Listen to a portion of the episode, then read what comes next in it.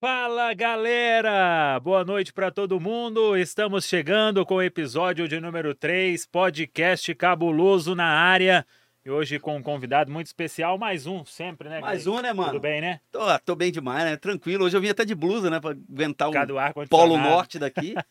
e tamo junto aí com o Estúdio Sim aí, mais uma edição do podcast Cabuloso. Vamos mais lá. uma parceria, já dando boas-vindas aqui para Pedro Martins, diretor executivo de futebol.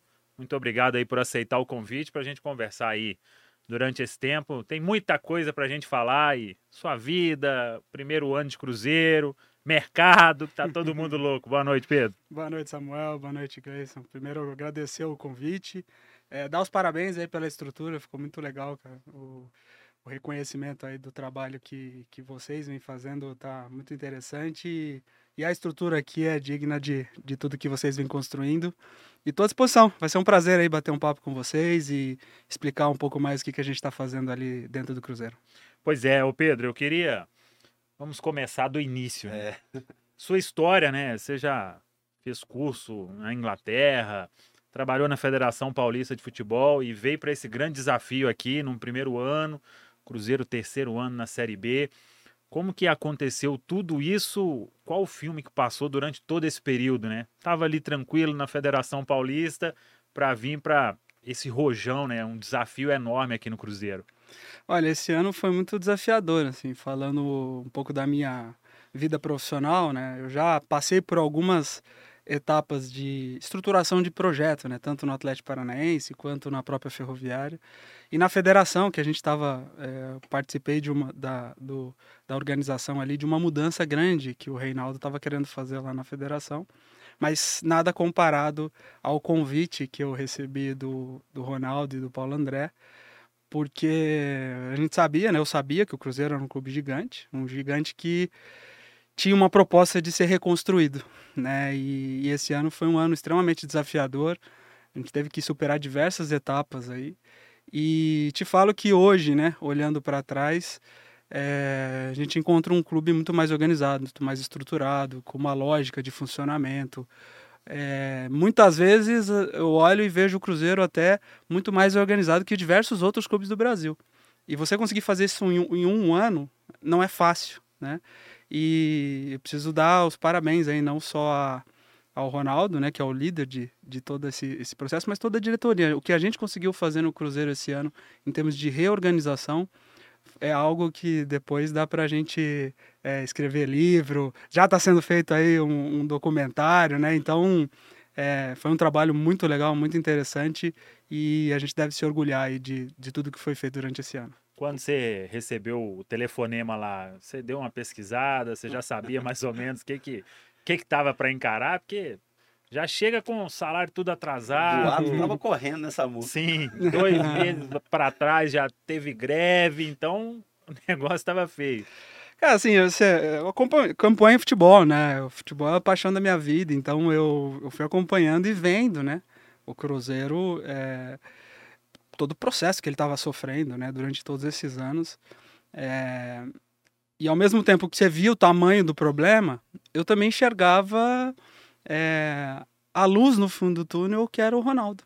Né? Então, assim, um cara que estava disposto a, a colocar o nome dele, a credibilidade dele e todas as outras pessoas que estavam vindo, né? O Paulo André, o Gabriel, né? É, todas pessoas com, com uma história já né, construída. Então isso me deu segurança também de, de, de entrar nesse grupo para participar desse, dessa grande reconstrução, sabendo que ia ser muito difícil, porque a gente encontrou um clube é, deteriorado e, e, com muita, assim, você senta na cadeira, você começa a olhar, você se assusta. Não tinha nenhum padrão, né? Gestão de contratos, como que você ia lidar com os valores, não tinha, assim, os critérios eram pessoais. E aí quando você está lidando com critério pessoal, você não sabe o que fazer, né? Você fala assim, cara, por que, que foi tomada essa decisão? Mora dentro da cabeça da pessoa a resposta. é, né? E hoje no Cruzeiro, você, assim, eu fico muito contente de poder falar de qualquer pessoa que sentar hoje na cadeira, diretor de futebol ou de qualquer outro, é, outra função ali que está lidando com os números do Cruzeiro, você identifica uma lógica. Claro que a gente vai errar, isso faz parte, né? Mas você identifica é, um modelo de funcionamento que é o modelo do Cruzeiro, não é o modelo do Pedro. Né? Então, a hora que você vai contratar um jogador, que você vai renovar um contrato, que você vai promover um menino do 20, ou você vai promover um menino lá do 15 pro 17, tem uma lógica, tem um critério já. E aí não é porque alguém decidiu que tinha que acontecer, não. É porque hoje o Cruzeiro funciona dessa maneira. E te falo, isso é básico, né? Quando você fala para qualquer indústria. Mas para o futebol não é, infelizmente. Então essa é, é uma vitória que o Cruzeiro conseguiu construir aí. Uma entre diversas que dá para falar aqui é, em termos de modernização e melhoria do funcionamento do clube. Quando a gente fala de diretor de futebol, eu vou começar, você falou, usou uma palavra que eu vou, vou me adequar a ela, o básico. Quando a gente fala de diretor de futebol, a gente tem uma série de coisas em mente, assim, que o diretor de futebol faz, que, que ele que, que ele, como ele age dentro do clube. E nos últimos anos, o diretor de futebol tomou áreas de rockstar aqui no Brasil. É verdade. Os caras viraram uns midas, assim, né? Ficou tão, quase tão famoso quanto um técnico. Né? A gente sabe Ou, nomes. até mais. Né? É, às vezes mais. A, a, gente sabe nome de diretor de futebol. Eu acompanho futebol a minha vida toda. e antes eu não sabia que era diretor de futebol de quase clube nenhum. E aqui no Brasil ficou famoso. Como você vê isso e como você vê o que você faz dentro do clube? Como, como é que você explicaria para o nosso público? Alguns sabem, outros não, outros imaginam outras coisas, mas como que você explicaria o que você faz dentro do Cruzeiro? Assim? Quais, quais são as suas funções assim básicas? Eu acho que um ponto que você tocou é, é muito importante, né? Assim, é, ao longo do tempo, o, a função do diretor de futebol ganhou o nome agora de diretor executivo. É, ele foi ganhando uma importância e, e, eu vejo em vários clubes que ele acabou virando a, a segunda pessoa a ser demitida. Então, primeiro é o treinador. Eh, eu falo que tem uma média aí, normalmente, de dois treinadores para o diretor executivo. né? Então, você, o primeiro passa. O segundo, vai cai, todo mundo. cai o treinador, eu, o diretor executivo, né? E, e, o que a gente vem procurando fazer no Cruzeiro é o que eu acredito e sempre acreditei, né? Eu, eu tô no futebol há muito tempo, né? Eu tô, é, meu primeiro emprego foi num clube de futebol, né? foi no Atlético Paranaense. E, e na minha visão, o, o, diretor de futebol ele precisa ser o defensor do projeto do clube. Né? Então, na realidade, ele está ali para ajudar a estruturar todas as áreas que sustentam o, o departamento de futebol. Né? É, ele, não, ele não é aquela figura que está ali só para ser o contratador de jogador. Né? Que é o que muita fi... gente imagina, né? É, que vai, o cara que senta para ficar falando com, com a imprensa, muitas vezes com, com o meio externo, sobre contratação. E não é, né? Na minha visão, é, eu tô no Cruzeiro para melhorar o funcionamento do departamento de futebol, para proteger o clube com relação às mudanças que existem e são naturais do, do, do, do um, dentro de um clube. Então, uma mudança de treinador, uma própria mudança de executivo. É, o clube não pode ficar é, tão frágil, né? Ele não pode ser uma é, ficar refém desse tipo de mudança. Então, na minha cabeça, eu estou aqui para proteger a instituição. Então, todas as mudanças que a gente fez ali foi justamente pensando no futuro do Cruzeiro. Uhum estabelecer processo, estabelecer um melhor organograma, colocar as pessoas certas nos lugares certos, identificar os talentos fora do campo, e aí é gente para de análise de mercado, análise de, de desempenho, para a área de controle e planejamento do futebol, para a área de performance e saúde. Tem muito talento no mercado e que se você coloca no lugar certo, essa pessoa faz o clube crescer. Né? E aí isso faz com que a hora que você olhe o Cruzeiro, e, a, e quando chega um treinador ou quando chega um diretor de futebol, o clube está preparado e está organizado. Ao invés de você chegar para o treinador e falar assim, como que você quer que o clube funcione? Você chega para o treinador e fala assim, cara, a gente funciona assim. É o contrário, né? Você está disposto a participar desse projeto? É.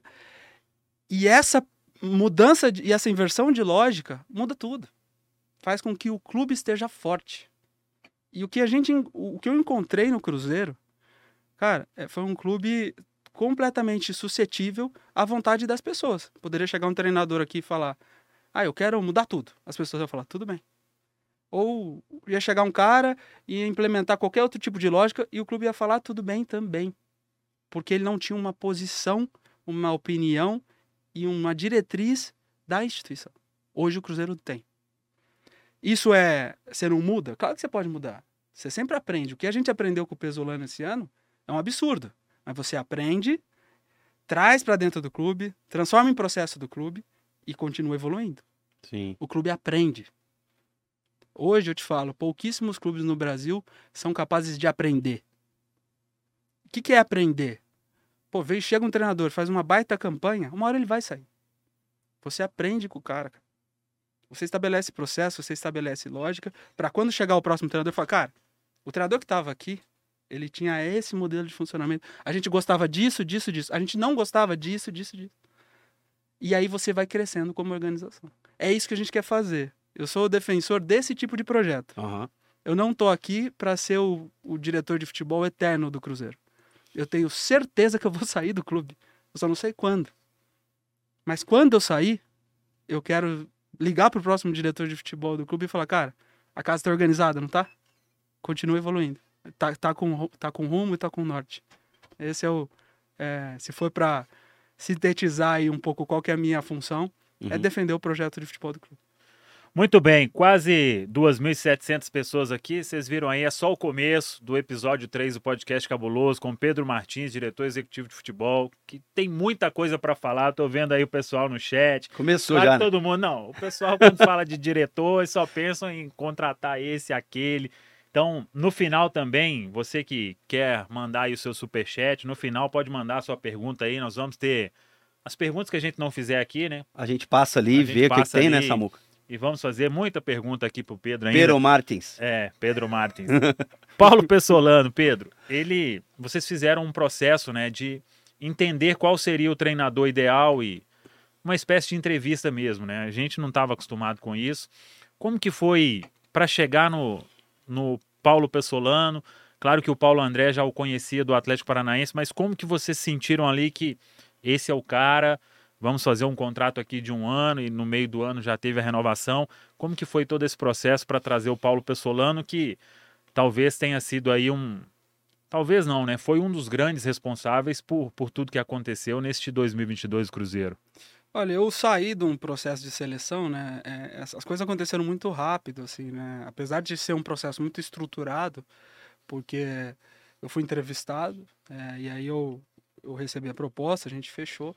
E assim que a gente fechou, eu já entrei num processo de seleção. Então aí eles me passam uma lista de nomes de treinadores que poderiam ser possibilidades. Cara, a gente já conhece esses treinadores, a gente é, quer entrevistar, mas a gente estava esperando primeiro fechar o diretor de futebol. E, e quando a gente entra nos processos né, de entrevista e começa a se aprofundar, é, o Pesolano ele, ele foi muito bem é, no- na, na entrevista justamente porque ele se preparou demais, cara. Então, ele foi um cara que estudou as equipes do Cruzeiro. Então, como o Cruzeiro jogou esses últimos anos. Isso na entrevista Na ele já estava entrevista. falando? É. Ué, então ele conseguiu decifrar o que eu nem tinha entendido, que era o jeito que o Cruzeiro jogava nos anos anteriores. Não, mas ele, ele deixou muito claro o que ele queria fazer, então ele mostrou as equipes dele fazendo né, nos Ah, últimos sim. anos. E ele deixou muito claro o que ele não aceitava e no que ele viu do Cruzeiro fazendo nos últimos anos. E, e ficou muito claro a estrutura, o método de trabalho, as pessoas. Então ele já apresentou isso de uma maneira muito clara. Ele já tinha isso muito bem alinhado, né? É, então, para a gente, no, no fim das contas, assim, quando a gente, a gente entrevistou outros bons treinadores, né? Outras pessoas que, que têm potencial de crescimento, que a gente vê aí no, no mercado que, que podem ser bons treinadores. Mas ele ele ele estava bem à frente, assim, na, na, ali no momento, porque ele queria muito também, pelo que a gente entendeu, ele queria muito essa, essa oportunidade. Então, aí a gente sentou, já começou a, a se aprofundar em negociação e tudo mais, mas ele, no processo de seleção, ele foi muito bem. E além dele entender a forma como a gente queria que o Cruzeiro jogasse, né, e isso era uma diretriz que foi desenhada pelo Ronaldo e pela holding dele, que era um time agressivo, intenso, né?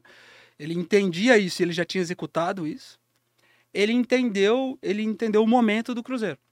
Então ele sabia que o desafio era muito grande e que a gente tinha que estar muito bem alinhado na forma de pensar para superar todas essas etapas.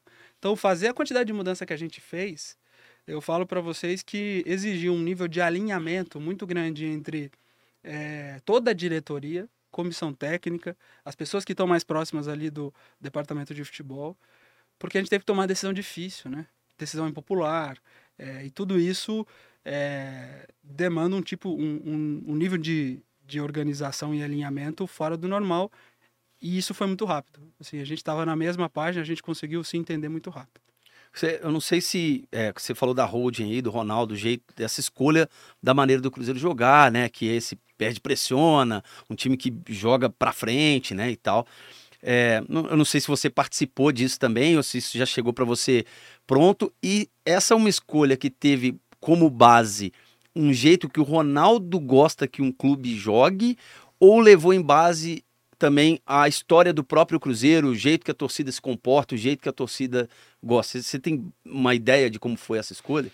Não, já vinha sendo feito um estudo, né? Quando é, o, o, Ronaldo começa a montar a lógica de holding, quando ele ainda tinha é, o Valladolid, né? Então, quando ele senta ali com, com as pessoas que hoje, que hoje fazem parte ali, o Paulo André, o Elias, o Bruno Maziotti, né? Isso foi ficando um pouco mais claro, fazendo uma análise do que o Ronaldo via como melhores práticas. Então ele estava olhando, ele, ele, vê muito jogo, ele gosta, né? E ele estava enxergando para onde o futebol está indo, né? E, e, e, as diretrizes que foram desenhadas foram macro. É isso que a gente estava falando, né? Pô, uhum. a gente quer um time agressivo, a gente quer um time intenso, a gente quer um, um time que perde e pressiona. Daí, quando a gente vem para o Cruzeiro com o Pesolano, a gente vai destrinchando isso e transformando isso em ação e começa a ficar evidente, na hora que você começa a colocar na prática, que a torcida se identifica com isso. Uhum. E isso ganha força, né? Então, é claro que quando a gente fala hoje com a estrutura pronta, dá para contar uma história bonita. É. Mas não é tão retilíneo como a gente vê, né? Você coloca o time para jogar, você vai fazendo ajuste, você vai identificando como é, essa equipe responde melhor e não dá para negar o que, que a torcida te diz. Né? O, o, a forma como ela, se, como ela responde quando ela vê o time jogar. Né? É uma resposta evidente. Assim. Exato. Assim. Então, isso naturalmente vai, vai fazendo, vai, vai construindo quebra-cabeças para que a gente pudesse ver no fim da temporada, ou do meio para o fim, a, a, equipe jogando daquela maneira. Né? E hoje está muito claro que isso está é, tá muito alinhado com a visão do dono, o perfil do treinador e o perfil da torcida. E aí as decisões que a gente vai tomando daqui para frente é, é justamente para potencializar isso. Né?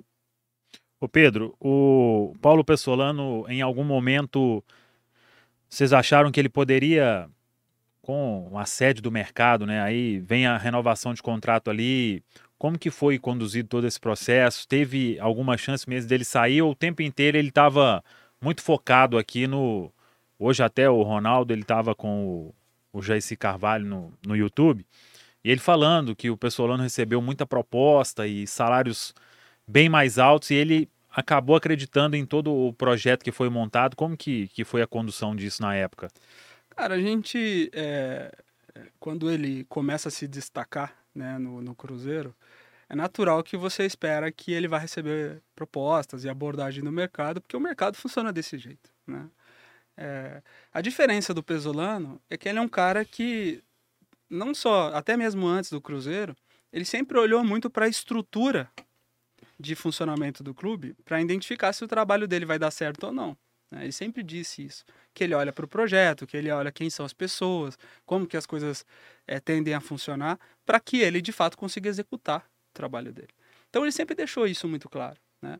É, é óbvio que, assim, eu não sei quantas propostas ele deve ter recebido ou abordagens. Né? Acredito que deve ter recebido, porque ele se destacou muito, ele fez um ano muito bom.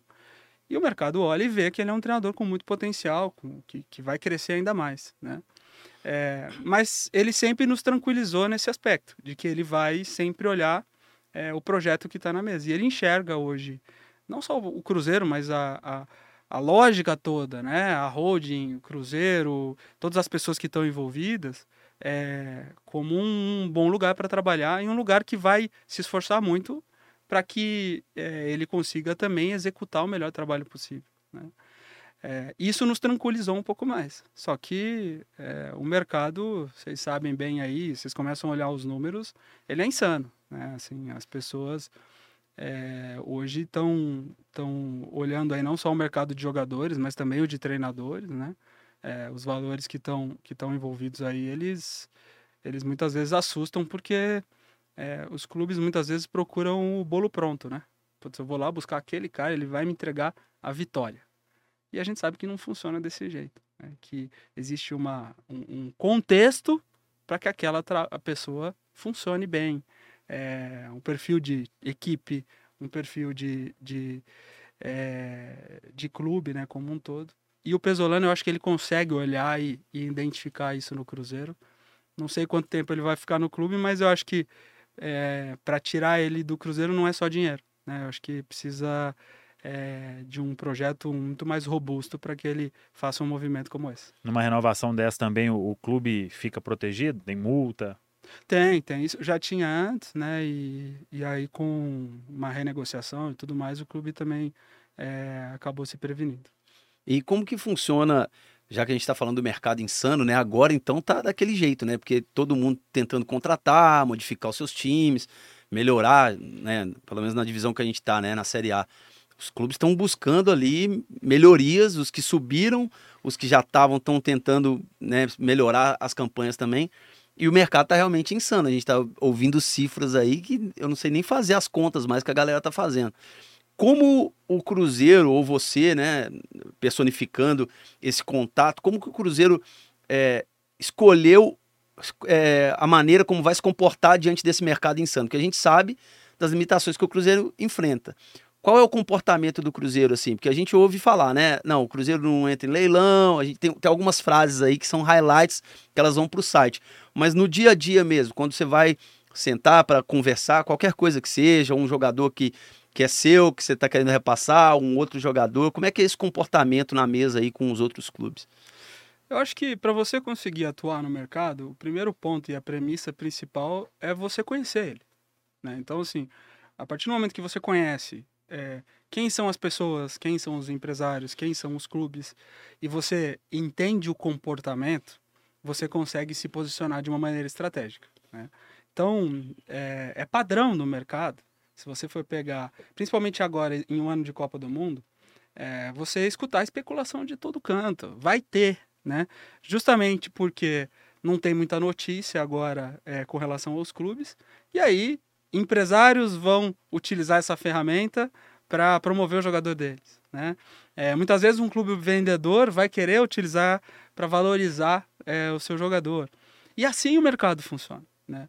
Agora, uma vez que você entende isso, você entende quem são as pessoas que estão no mercado, você consegue ter paciência, ter tranquilidade para se posicionar e conseguir tirar o melhor do, da atuação no mercado. Então, hoje o Cruzeiro é, consegue entender muito o comportamento dessas pessoas e, e como a gente mapeou muitas oportunidades e muitas possibilidades, a gente fica tranquilo com relação assim, ah não, esse aqui está querendo leilão.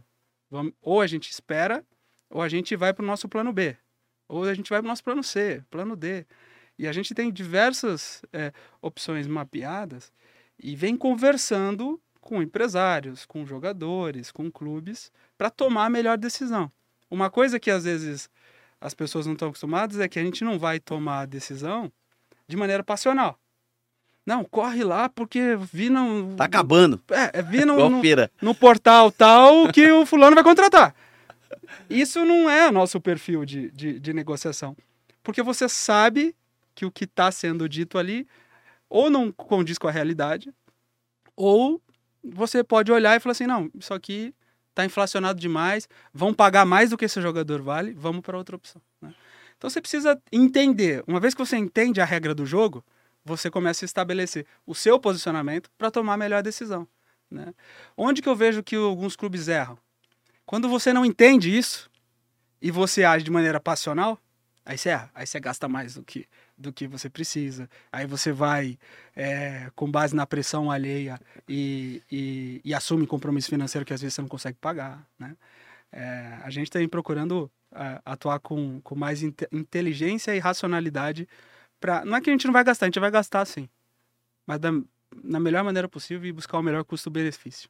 O Pessolano ele teve aqui há alguns dias e ele falou que estava analisando 10, 15 jogadores todo dia. É. Esse processo ainda continua ou vocês já têm muitos nomes mapeados, como você disse aí, ah, se não der esse aqui, vai vir o outro com as mesmas características, mas com um, um foco aí menor no mercado. Como que, que tem sido esse trabalho de, de mapeamento no mercado aí no dia a dia, Pedro? É, não, isso é constante porque assim, a gente, é, para tomar uma decisão sobre uma contratação, a gente põe muita gente na mesa, né? Para tentar diminuir a, a margem de erro. É, o Pesolano a gente continua porque mandando o nome e, e, pegando a opinião dele, porque aparecem oportunidades de mercado. O mercado funciona desse jeito também. As peças vão se movendo, né? Então, às vezes, um clube contrata alguns jogadores e o, outros ficam disponíveis, né? É uma peça, é, é, um, é um... Isso vai se movendo a todo momento e ele tem janelas de funcionamento. Tem antes do estadual, tem durante o estadual, tem depois do estadual. Né? Essas, essas oportunidades, elas são rotativas e elas acontecem a todo momento. O nosso departamento de análise de mercado está muito maduro. E ele está maduro a um ponto de prevê algumas possibilidades. Então, assim, tem alguns jogadores que a gente está olhando que a gente já imagina que vai virar uma opção depois do estadual. Porque a gente está começando, ah, o clube A vai contratar uma quantidade alta de jogadores, é natural que esse jogador aqui vai, vai, vai ficar insatisfeito e vai pedir para sair. Então a gente começa a mapear esse tipo de possibilidade, isso já está na mesa. E a gente conversa com a comissão técnica, conversa com as outras pessoas que fazem parte dessa decisão, para aí falar assim, e aí, vamos? Ou já começa uma conversa, né? Então, tudo isso faz parte da nossa, da nossa estratégia de funcionamento. É, por isso que você tem que ter paciência, porque não quer dizer que o nome que está sendo é, trabalhado agora na mídia é o nome que vai ser fechado. Eu vou dar, vou dar um, até um caso interessante aqui que eu, eu não acompanho tanto, mas um tempo atrás eu fui acompanhar os nomes que começaram a aparecer aqui, o Cruzeiro Sonda tal, o Cruzeiro Monitora tal. Quais nomes? Fala aí. Eu vou falar uma coisa pra vocês. eu, eu fiz um scout ali. Tem uns 15 nomes que eu nem que nem passou pela nossa análise de mercado. E aquela lista lá é, dos 30. Então, eu queria passar essa não, lista. Mas, mas não passou, assim, né? Assim, você olha na imprensa e fala assim, cara, de onde, onde tiraram que apareceu isso, né? esse negócio, cara? Não, o Cruzeiro tá monitorando tal. O Cruzeiro fez proposta por tal. Teve um que falaram que a gente fez proposta. Eu nunca conversei com ninguém, cara. Nunca conversei com empresário, conversei. É impressionante. Então, às vezes é um recado até importante, assim, de, de tomar cuidado. Porque como é um momento de, de, em que a, que a imprensa não tem pauta, e aí eu respeito muito o trabalho que muita gente faz, que é de buscar a primeira notícia, mas existe o trabalho de buscar a primeira notícia e existe o caça-clique. É. E o caça-clique, eu estou começando a olhar e começando a ver assim, que é um negócio insano. É, é... Mas não é que não está dialogando com a realidade. É mentira. Assim, é, é, é nunca conversamos, sabe? Então tem que tomar muito cuidado, porque fica parecendo que o Cruzeiro está com um perfil de atuação no mercado, e eu te falo, é totalmente diferente. Tem diversos jogadores que a gente está conversando que não apareceu nada. Nada. Agora, agora que é a hora que a gente dá o game de pegar o celular dele para ver as mensagens. Agora, agora que a gente olha se a água tá fazendo efeito. É verdade. Tá um gosto diferente. Essa água aí é uma água especial que a gente mandou servir. Ô Pedro, independentemente de nome, acho que até o final aqui nós vamos falar de alguns nomes. Mas como que vocês trabalham dentro dessa lógica de fazer um time competitivo? Até onde vai conseguir chegar o Cruzeiro? O Cruzeiro vai ter jogadores já contratados para dia 14 de dezembro, quando se representa. O Cruzeiro pensa em começar com o que está aí hoje e ao longo ali de, deze... de janeiro, fevereiro, chegar mais gente, ou só para o início, ali já no final da janela, né? Abril, o início da Série A. Como que tem sido esse momento para vocês e como está sendo trabalhado isso no dia a dia com todo o departamento de futebol? Olha, é difícil dizer porque assim tem muita coisa acontecendo nesse exato momento. Assim, tem, tem várias conversas acontecendo. É, o que dá para dizer é que assim a gente não tem pressa. Não é uma coisa que a gente vai falar assim, cara, precisa estar tá aqui dia 14 de dezembro. Não precisa. Né? A gente tem uma base de jogadores e os jogadores que ficaram, a gente acredita nessa base. A gente sabe que é, é uma base que tem um conhecimento do modelo de jogo, que entendeu o projeto do clube. Então são jogadores que, que para a gente são jogadores de confiança. Né? Temos de podemos começar o trabalho com eles, porque a gente sabe que esses caras é, sustentam muito bem o início do trabalho, né? E aí a gente vai é, tomando as decisões, é, tem muita possibilidade aberta, e vamos tomando a decisão dentro do tempo do Cruzeiro, dentro do tempo da negociação, né? A gente não vai sair apressando as decisões para falar assim, cara, caramba, vamos estrear dia 21 de janeiro, precisa estar tá todo mundo aí. Não, não precisa. Né? A gente vai montar a equipe, a equipe de disputa do brasileiro, para disputa do brasileiro. E a gente sabe que durante o Mineiro a gente pode ir contratando jogadores é, de uma maneira tranquila, porque mercado de transferência é muito parecido com o mercado de ação. Né? Então, assim, você quer comprar jogador na alta, você paga caro. É, se você pesquisar bem, você vai achar uma boa oportunidade, uma boa possibilidade, que muitas vezes tem, você sabe que pode é, representar é, uma, um, uma aquisição interessante pensando no futuro do clube. Isso a gente está fazendo com muita calma, a gente não toma decisão é, com base em pressão de imprensa, em notícia de imprensa. Já falei isso para alguns dos empresários que, que a gente tem relação. Falei, cara, não adianta você ficar soltando isso que não vai mudar um centavo do que a gente está propondo para vocês. Nós temos um projeto. O clube vai crescer. O Cruzeiro, esse ano, ele está num processo de transição. A gente sabe que é um ano que não vai é, ter todo aquele investimento que a gente imagina. Mas a gente sabe o que, que o potencial do Cruzeiro, o tamanho do Cruzeiro e o que, que o Cruzeiro vai, representa para os próximos anos. E aí é, tem atleta que está enxergando isso e que vê uma possibilidade de crescer junto com o clube. Foi o que aconteceu com o Rafael Cabral, foi o que aconteceu com o Lucas Oliveira, diversos atletas que compraram o projeto do clube. E da mesma forma que a gente identificou esses jogadores, tem alguns outros aí que estão na, na ponta da agulha que a gente enxerga que que vem para somar e aumentar o nosso nível de competitividade. Você falou de, é, né, não precisa estar tá aí todo mundo dia 14, né, ou na estreia do Mineiro, que, que o Cruzeiro vai trabalhando isso para a disputa do Campeonato Brasileiro, que talvez seja visto internamente como o, o, a grande competição do ano, né, para o Cruzeiro. É, se, mas tem assim um deadline, assim tem uma data limite do Cruzeiro estar tá com o melhor time possível para a temporada ou é um trabalho que nunca para? Tipo, você já, já tá dentro de uma temporada, já pensando na próxima, e se pintar uma oportunidade, ela pode, pode virar, é, pode se concretizar. Como é que vocês enxergam isso, assim? Bom, é assim, é óbvio que o quanto antes melhor, né? É, se o atleta chega é, antes, é, ele vai, se, vai entender o trabalho da comissão, ele vai se integrar com os outros. Então, o quanto antes, melhor. Mas a gente não vai fazer loucura para que isso aconteça. É, a gente vai tomar a decisão dentro de uma lógica e de uma racionalidade. Então, é, a gente vai montando esse elenco dentro do, do, do, do time do mercado. É, é interessante falar isso também, né? Assim, o tempo não é do Cruzeiro. O tempo é do mercado. Tem jogador que a gente está conversando há mais de três meses e ele não tomou decisão ainda. Né? E aí. Já saiu o nome dele aí ou não? Hum, não, acho que não. não, mas é importante falar, porque assim, como que, como que você encurta o tempo do cara? Ah, então tá bom, fecha essa negociação, eu tô pagando aí o que você quer. Resume. É, não vamos fazer isso, né? Então, assim, a gente tem uma responsabilidade muito grande com o dinheiro. A gente, a gente tem um, um incremento importante de orçamento esse ano, mas a gente sabe que todo mundo tem, né? O Clube de Série A tem. Então a gente é muito responsável, mas a gente tem certeza que a gente vai montar um time muito competitivo. Muito competitivo. Agora, é, o nosso diferencial é entender o mercado e ter uma posição estratégica para lidar com ele. Se for para fazer o que todo mundo está fazendo, gente, nós vamos perder. É óbvio que, que, que, nós vamos perder. Porque nós não vamos entrar. Na, na, guerra de quem gasta mais, a gente vai perder. Já perdeu a, uma a, vez, né? É. não, é. na guerra de quem gasta mais, a, o, o, o, clube já assumiu esse compromisso e estão pagando aí, né?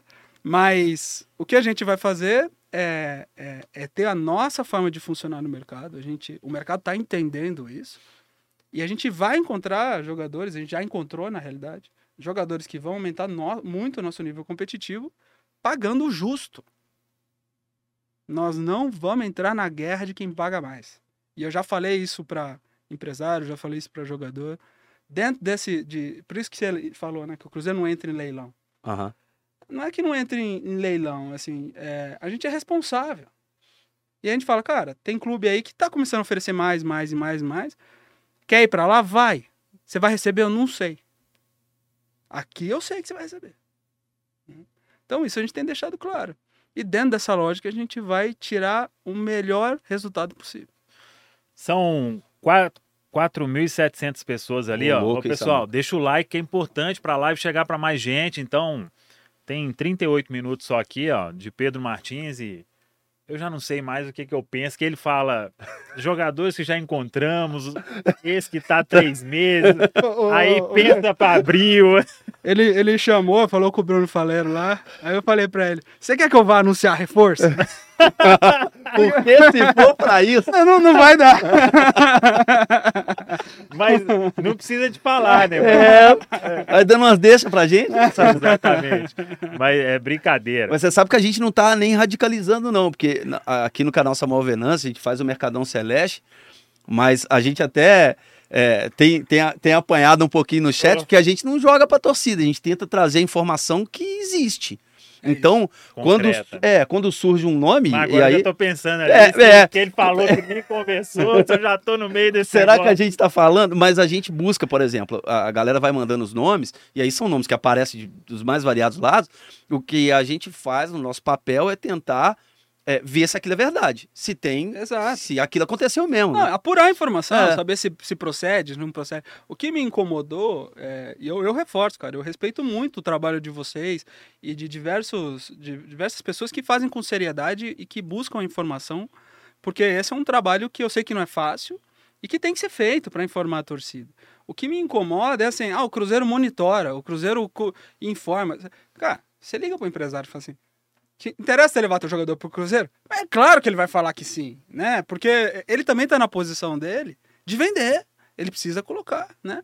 Então, é, é, é importante a torcida também estabelecer esse filtro e ver onde, que tipo de, de, de, de informação que procede. Porque senão você entra numa angústia sem fim, porque parece que o Cruzeiro tá monitorando.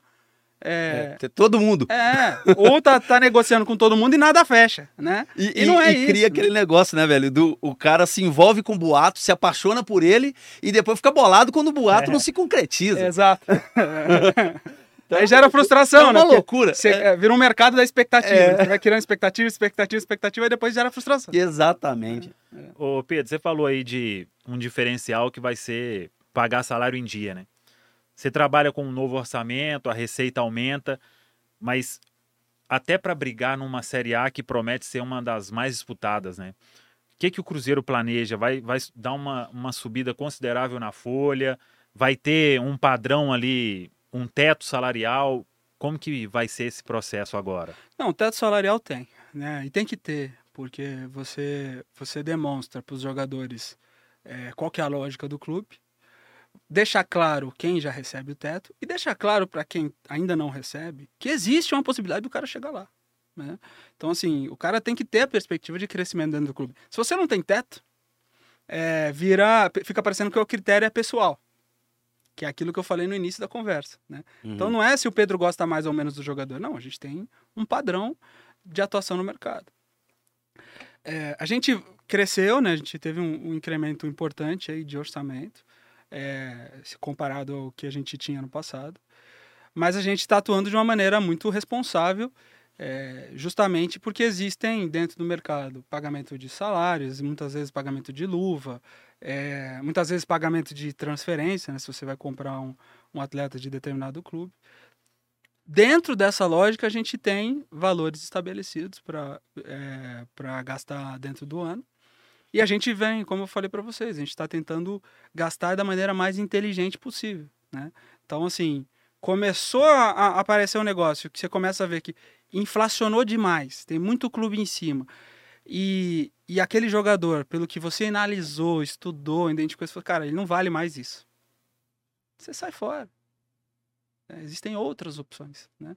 Porque não é que você não tem dinheiro para contratar determinado jogador. Você até tem, só que você vai gastar errado.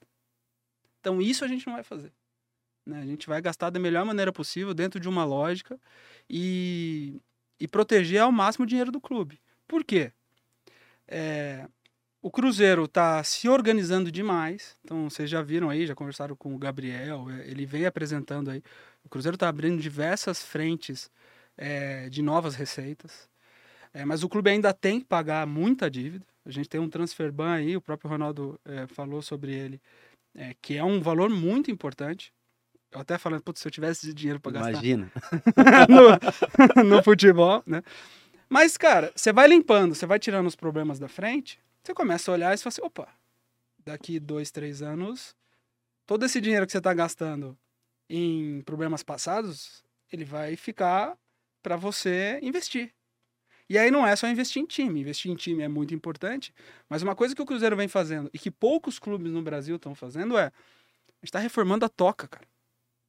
A gente está fazendo investimento em infraestrutura importantíssimo. A gente está investindo nas categorias de base como o Cruzeiro nunca investiu. Então a gente está melhorando as condições lá da Toca 1 também. É, tudo isso num processo de recuperação e reconstrução do clube. Olha para daqui a alguns anos. Que, que vai ser o Cruzeiro, cara, em termos de potencial de crescimento? Já é um clube gigante, sendo bem gerido, com o Ronaldo capitaneando o clube e com todas essas frentes de novas receitas, eu não tenho dúvida que o Cruzeiro é, vai ser uma potência, né? Mas a gente tem, precisa entender que nós vamos chegar lá que não é do dia para a noite, que a gente precisa limpar o terreno. Tem uma estrutura aí de pagamento de dívida que ela é complexa e ela é difícil de lidar. Então, ninguém vai pagar uma dívida de um bilhão do dia para noite, gente. Isso não existe. Agora, eu começo a olhar e ver os sinais que o clube está dando, é óbvio que, que o Cruzeiro vai retomar seu lugar de protagonista no futebol brasileiro. Isso é fato. É, quando você fala da base, e é curioso isso, né? Porque tem uma série de é, histórias né, da base do Cruzeiro, de jogadores que saíram daqui, foram bem vendidos e tal. Mas existe uma programação, Pedro, assim, por exemplo, o Cruzeiro está estruturando a base dele agora. Então, tá chegando mais garotos, acredito, ou talvez nem mais, né? Tá, o Cruzeiro está olhando melhor para que, que tenha talvez um, uma assertividade melhor com esses garotos.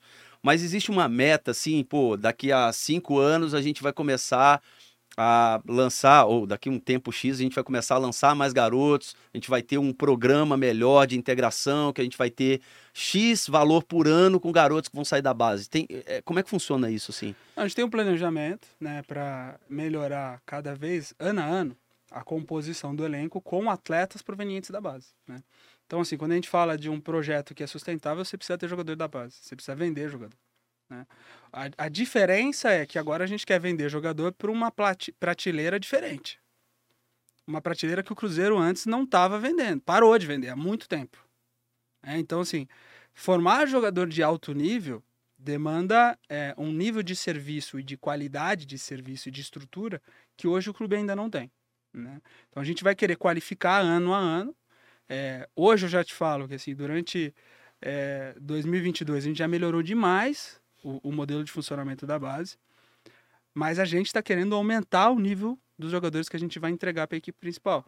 Porque, primeiro, você começa a entregar jogador que vai te vai ter o potencial de ser protagonista. E segundo, de ser uma venda relevante.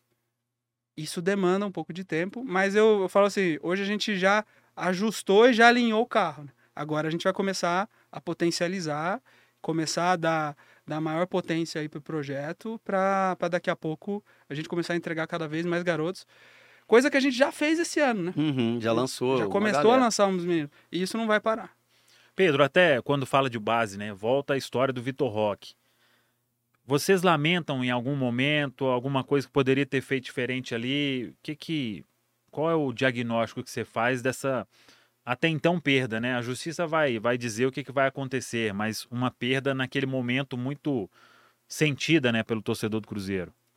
Olha, era um momento em que a gente estava é, reestruturando o projeto inteiro, né? Então, assim, vocês se lembram, a gente estava fazendo um diagnóstico de todos os contratos, olhando caso a caso como que funcionava. Isso demandou aí diversos meses para entender o cenário por completo.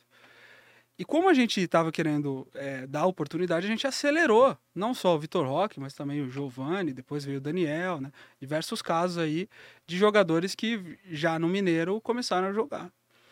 É, quando a gente vê, começa a identificar que o, que o, que o Vitor Roque está se, é, se saindo muito bem na equipe principal, ele já tinha um salário importante para um menino da idade dele, a gente chama é, o staff dele para conversar e a gente faz uma proposta de um planejamento de carreira. Fala assim, cara, nos próximos meses você tem um potencial de atingir um salário de protagonista do Cruzeiro. Te interessa? A conversa começou a andar, andar, andar, e uma hora parou. E aí você começa a, a pressionar, perguntar por quê, o que está acontecendo.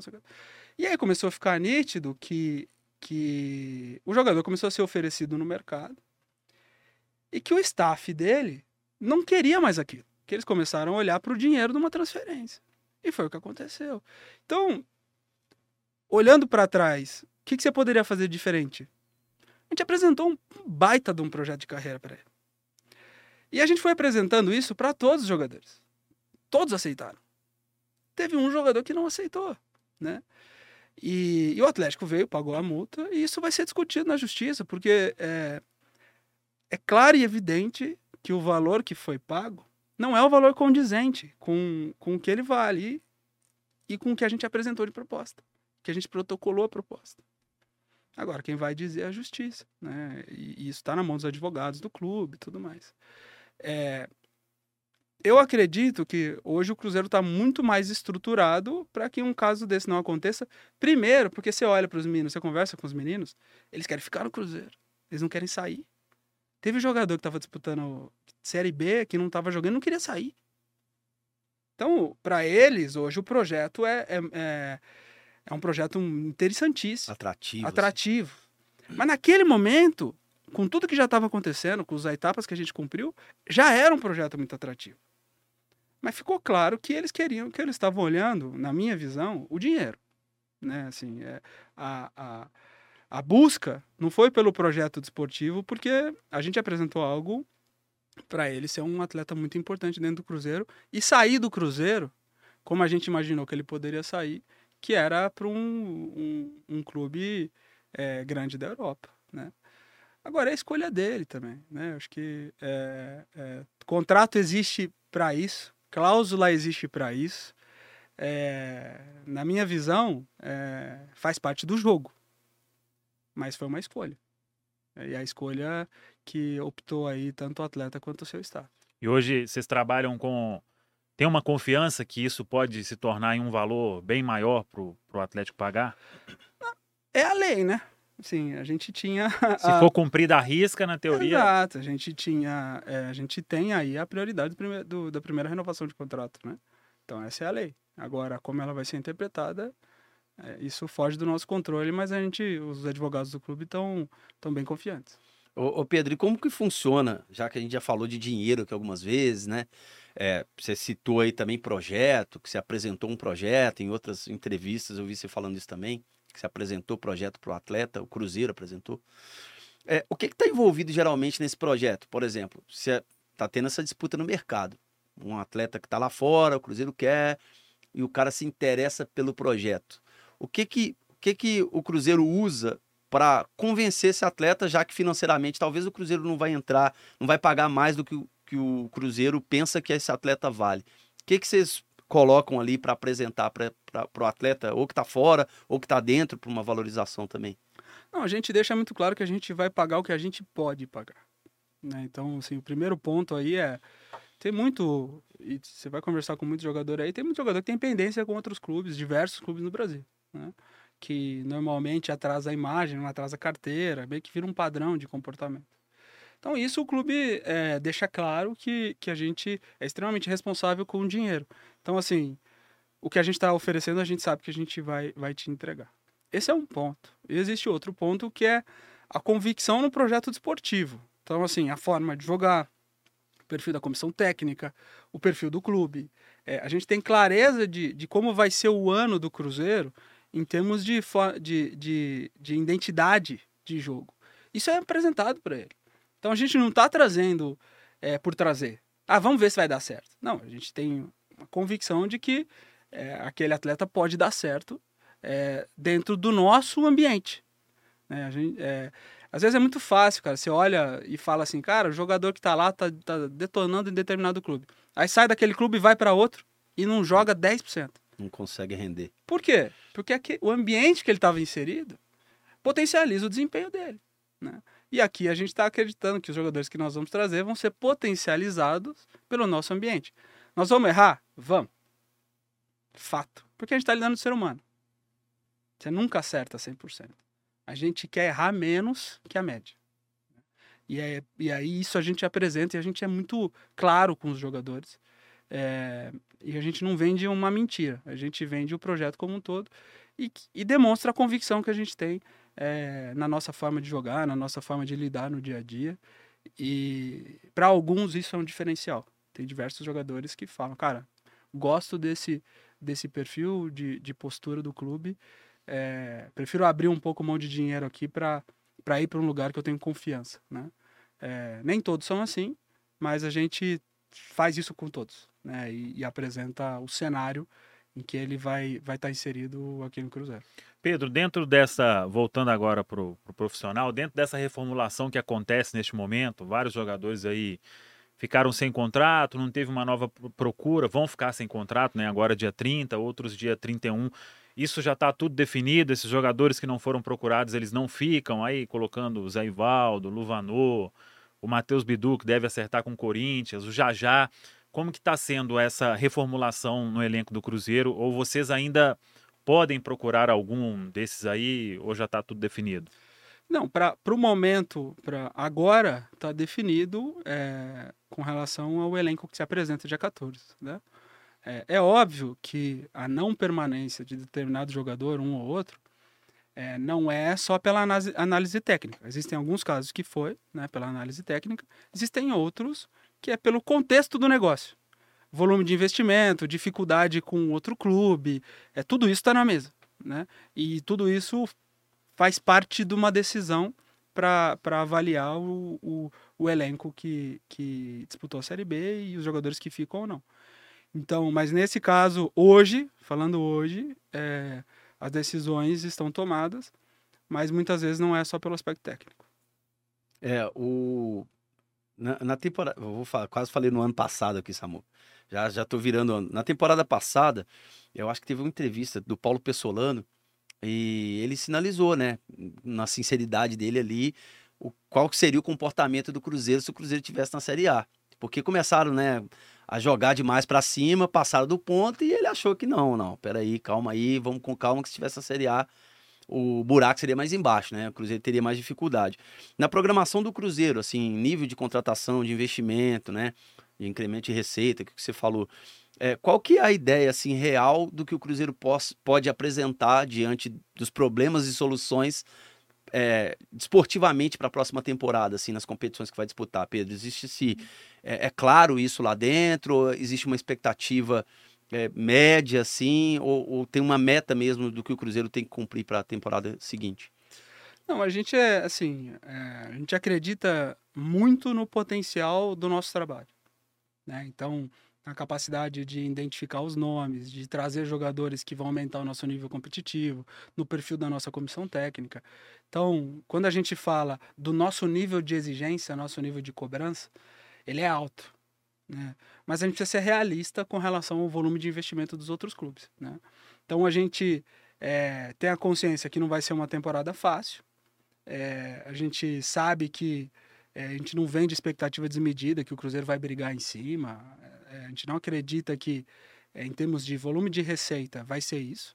Mas, ao mesmo tempo, é, a gente sabe que dentro do nosso nível de exigência e das escolhas que a gente vem fazendo para montar o clube como um todo, não só jogador, né, mas a, a organização do clube como um todo, a gente está muito confiante de que a gente é, pode superar essa expectativa financeira.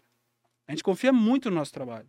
Assim, é, é, não é prepotência nem arrogância, mas assim, a gente está montando dentro do clube uma equipe de, de um staff de, de, de profissionais que são muito bons. Isso, pelo que eu vi no, no na minha é, no meu período de Atlético Paranaense e durante, enquanto eu estava na federação, eu conversava muito com clubes. Isso faz uma diferença que muitas vezes não está contabilizado e o meio externo não vê. Uhum.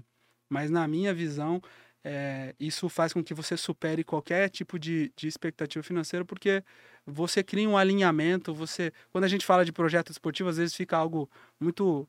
É, Geral, né? subjetivo, É. né? Mas falando de maneira objetiva, é justamente assim, ter gente boa em todas as áreas, ter profissional competente, ter processo, ter regra, ter funcionamento muito sólido, assim, um modelo do dia a dia do clube. A rotina hoje do Cruzeiro é de altíssimo nível. Desde o momento que o, clube, o atleta chega no clube até a hora que ele vai embora. Né? Isso eu acho que é, é um grande diferencial para o Cruzeiro superar é, é, a limitação financeira que existe e, e, e a gente vai trabalhar com ela.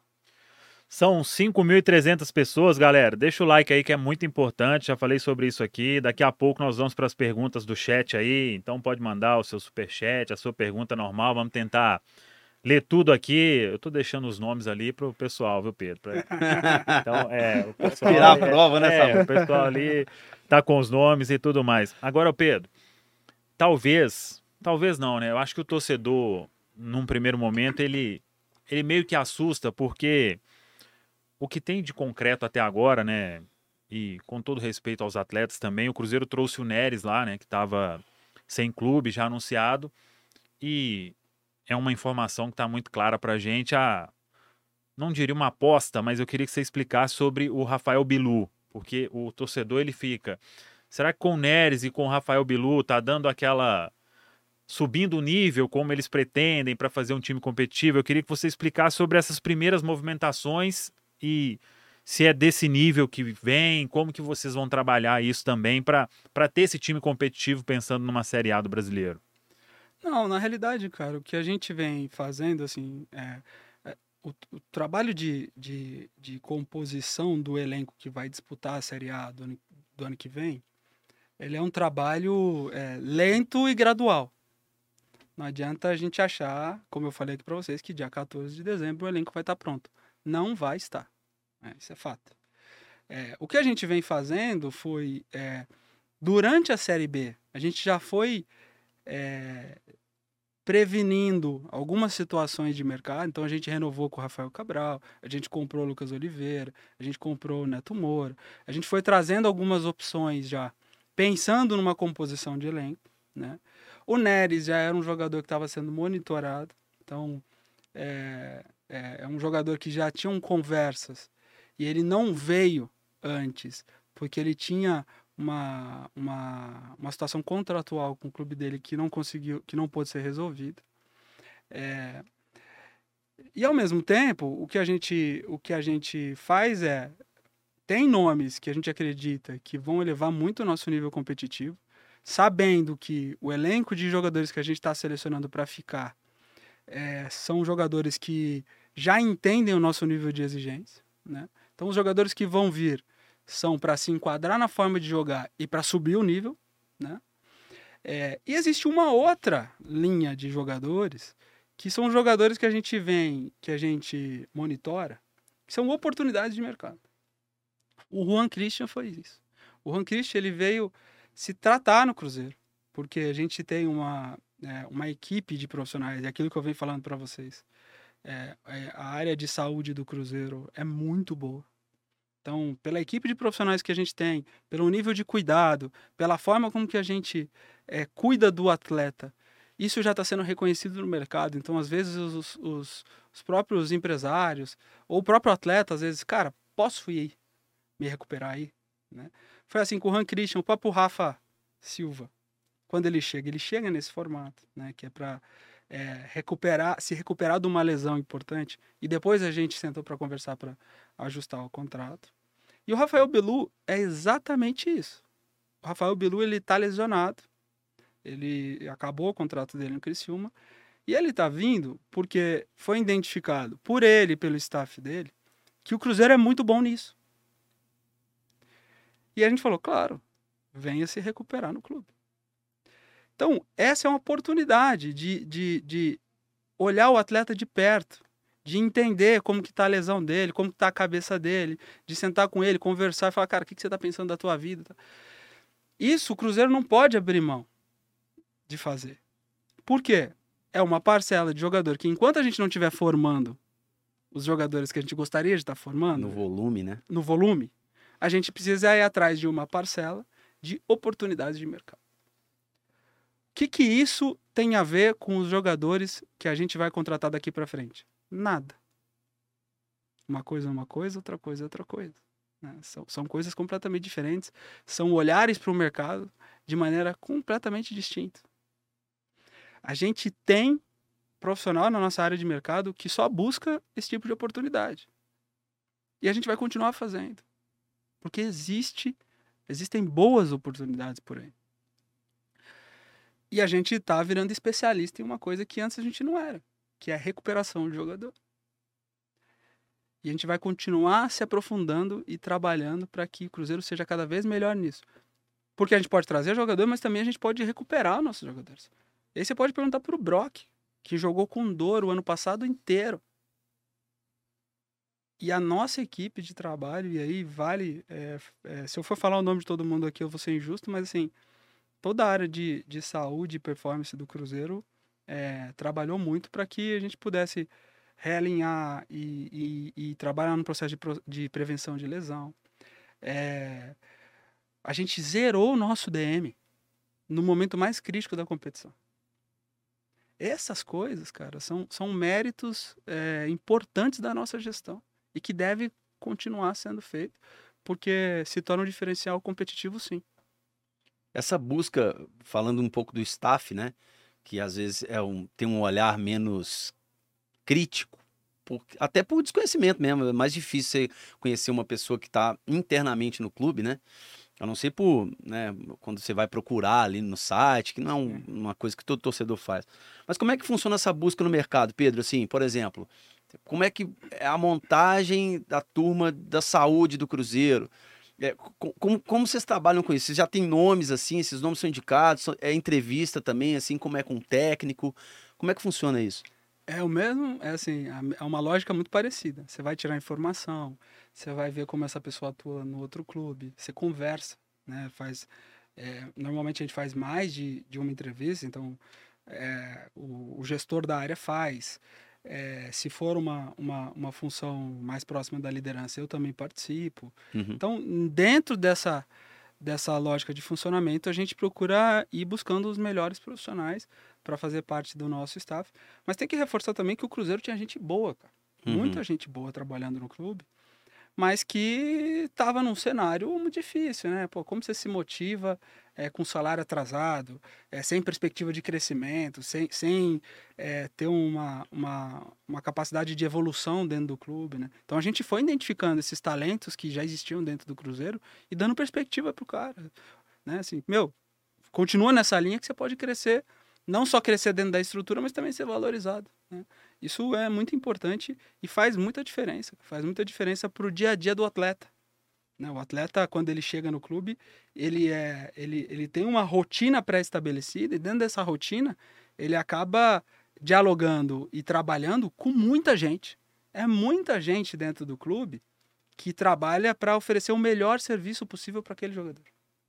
E isso a gente quer melhorar sempre não só com as pessoas, mas agora a gente vai ter uma estrutura ainda melhor, né? Que a gente vai entregar aí é, em dezembro para que a Toca se torne um, um lugar ainda melhor para se poder trabalhar e para conseguir também é, trazer esses talentos para o Cruzeiro. Ah, essa primeira reforma já finaliza agora para o início da pré-temporada? É, a ideia é, é, é, é, finalizar aí agora em dezembro, né? É, tem um plano aí de, de, de, evolução aí da, da obra. Aí o, o Henrique, o Gabriel conseguem dar isso com mais detalhes para vocês, mas a ideia é agora em dezembro entregar uma fase importante aí da, da, da obra dentro do clube. Voltando dentro aí do que você falou de investimento, do que vai fazer, de um aumento na folha, o Pessolano ele citou aqui, nesse mesmo lugar que você estava aí, sobre que agora é o momento em que não se pode errar. Talvez pensando nesse teto salarial aí que vai ser ampliado, né? É um momento de, de mais cautela para se. Por exemplo, vocês vão ter alguns jogadores que vão estar nesse teto aí, que são jogadores que vão elevar o nível, né? Penso eu. Como que vai ser trabalhado isso para, vamos dizer, dar esse tiro certeiro sempre que for ter que fazer esse investimento que vai ser maior? Assim, todo jogador que a gente procura trazer, é óbvio que quando envolve um investimento maior, você tem que diminuir a margem de erro.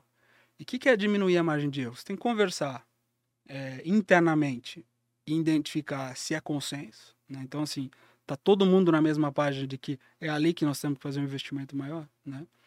É, e ao mesmo tempo, você tem que buscar o máximo de informações sobre aquela pessoa, porque, queira ou não, você está fazendo um investimento importante naquela pessoa. Então você tem que ir entender o perfil do atleta, mas também o perfil de pessoa que você está trazendo. Isso a gente gasta um tempo considerável aí para tentar minimizar a margem de erro. É óbvio que você, como eu falei, né, envolve todo um processo de adaptação também do jogador. É, às vezes o cara tá morando num lugar mais frio, vem para BH e a, a, a, família não se adapta. Tem escola, tem. tem a é... vida do cara inteiro. Exato, assim. E aí a gente tá. Agora a gente tem uma estrutura de funcionamento ali para minimizar esse impacto. Então, quando o jogador chega no clube, ele já faz uma entrevista para a gente entender quantos filhos tem, quem vem morar com ele, onde gosta de morar em apartamento, gosta de morar em casa, é, você precisa de, de diarista, você precisa de alguém para ser motorista, precisa... então a gente acaba mapeando o cenário inteiro e a gente tem profissionais que ajudam a entregar esse serviço para o cara. Facilitar a vida do cara um pouco, assim, né? Para que ele se preocupe, é, é para que essa adaptação seja mais suave possível para que você consiga ajudar. É, muitas vezes é uma família grande, né? tem três, quatro filhos, né? Então você consegue minimizar o impacto e, e ajudar que, assim, muitas vezes o jogador chega já precisando focar no próximo jogo, né? Ou então né, já começa a treinar e aí ele não vai ter tempo para organizar a vida pessoal dele. Então hoje o clube tá, tá se especializando para conseguir entregar isso para ele, para que a gente consiga é, se esforçar e, e fazer com que a instituição faça um esforço para que ele dê certo. Né? É, muitas vezes eu vejo clubes que deixam a vinda do jogador de maneira aleatória. Deu certo, deu certo. Aí se não deu certo, você também não entende por que, que não deu certo. Né? É... Não era tão bom assim esse cara, né? É, é aí o diagnóstico é Nossa, mas lá no, no, no clube tal ele jogava é, tão bem. A né? camisa pesou. É porque. É. Aí você vai ver, o cara separou, tem muito, sabe assim. É... Nasceu filho, o cara não dorme. Exato. É, é, é, são pessoas também. É. Às vezes esquece, né? Que é ser humano, né? E a gente tem que é, tomar o máximo de cuidado e de carinho mesmo para ajudar essa pessoa a se adequar e se adaptar ao clube, né? É, porque, queira ou não, é um investimento importante e, e o clube precisa, né? Assumir também sua parcela de responsabilidade para que o, o, sucesso aconteça. Né? E isso a gente vem tentando fazer. Não está como nós gostaríamos ainda. Mas perto da média aí a gente já faz um trabalho bem legal. E nesse setor, assim, né? Essa, essa discussão que você falou, né? Que, pô, vamos apostar nisso aqui. Aí você discute ali com a turma para ver se está todo mundo na mesma página. Quem são essas pessoas dessa página? Quem, com, quem, com quem acontece essa discussão? Com toda a galera ali do futebol, comissão técnica? você, aí o Ronaldo, são quantas pessoas e quem são elas, né? É, o Ronaldo ele valida o planejamento, né? Então uhum. a gente entrega o planejamento e atualizações do planejamento, né? Para ele e para toda a equipe da holding, né? Mas ali do processo decisório, né, para a vinda de não só de jogador, mas também de dessas pessoas que eu falo que da equipe ali. fazem a diferença senta na mesa ali, né? O Gabriel, é, é, gente, ele também recebe uma atualização constante do, do, nosso planejamento do futebol, mas na mesa ali está o Paulo André sempre, né? Participando de maneira ativa, o Pesolano, a comissão técnica dele, a nossa equipe de análise de mercado, né? É, e aí a gente consegue seguir em frente com, com a execução do planejamento. Mas quem recebe o planejamento aí sempre o Ronaldo participa. Aí toda a equipe ali, Bruno Maziotti, Elias, o Gabriel, para que todo mundo esteja na mesma página, assim, pô. Convencido de que aquilo pode ser é uma esse boa. caminho que a gente vai seguir. É. Ô Pedro, o Cruzeiro, ele vem de um processo né, de muita dificuldade, agora volta ao seu devido lugar, a Série A. E a gente sabe também que o futebol ele mexe com muita paixão, né? E o torcedor do Cruzeiro, claro, ele tem a expectativa de a volta à Série A ser a melhor possível e não sofrer em muito momento né, da competição, ali na parte de baixo da tabela e tudo.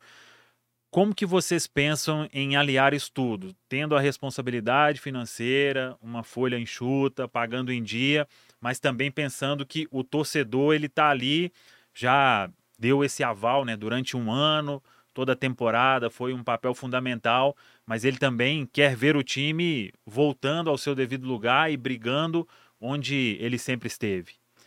Acho que o primeiro ponto aí, assim, Samuel, é, o torcedor ele precisa ter a consciência de que é, todas as pessoas que hoje estão do Cruzeiro estão pensando grande. É, assim, e aí o Ronaldo, que é o nosso principal líder, é o cara que mais motiva e tira todo mundo da zona de conforto para a gente continuar crescendo e assumindo às vezes alguns riscos e, e continuar evoluindo, fazendo o Cruzeiro evoluir como organização, né? Mas é, a torcida também sabe, tem consciência do tamanho do buraco, né? Assim, o, o, o Cruzeiro ele, ele esteve envolvido num problema é, com, que não é fácil resolver. Né? É, o, o que eu acho que dá para tranquilizar o torcedor é o seguinte: a gente quer montar e a gente vai montar uma equipe que represente bem o torcedor. Uma equipe competitiva, uma equipe que vai brigar, que vai ser agressiva. O próprio Paulo Pesolano vem falando isso, né? É, isso é uma identidade do clube, né? É óbvio que de uma maneira responsável, mas a gente sempre vai querer é, é, montar uma equipe que, que represente bem o torcedor. E precisa ter uma, uma consciência de que é um projeto em desenvolvimento.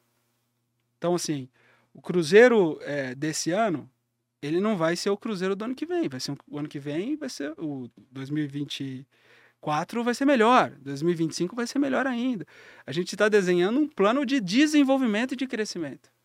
Então, dar a perspectiva e o tempo para o torcedor entender que o Cruzeiro vai retomar seu lugar de protagonista é importante, justamente para que, que eles vejam que é, ali na frente é, esse clube vai voltar a ser muito competitivo.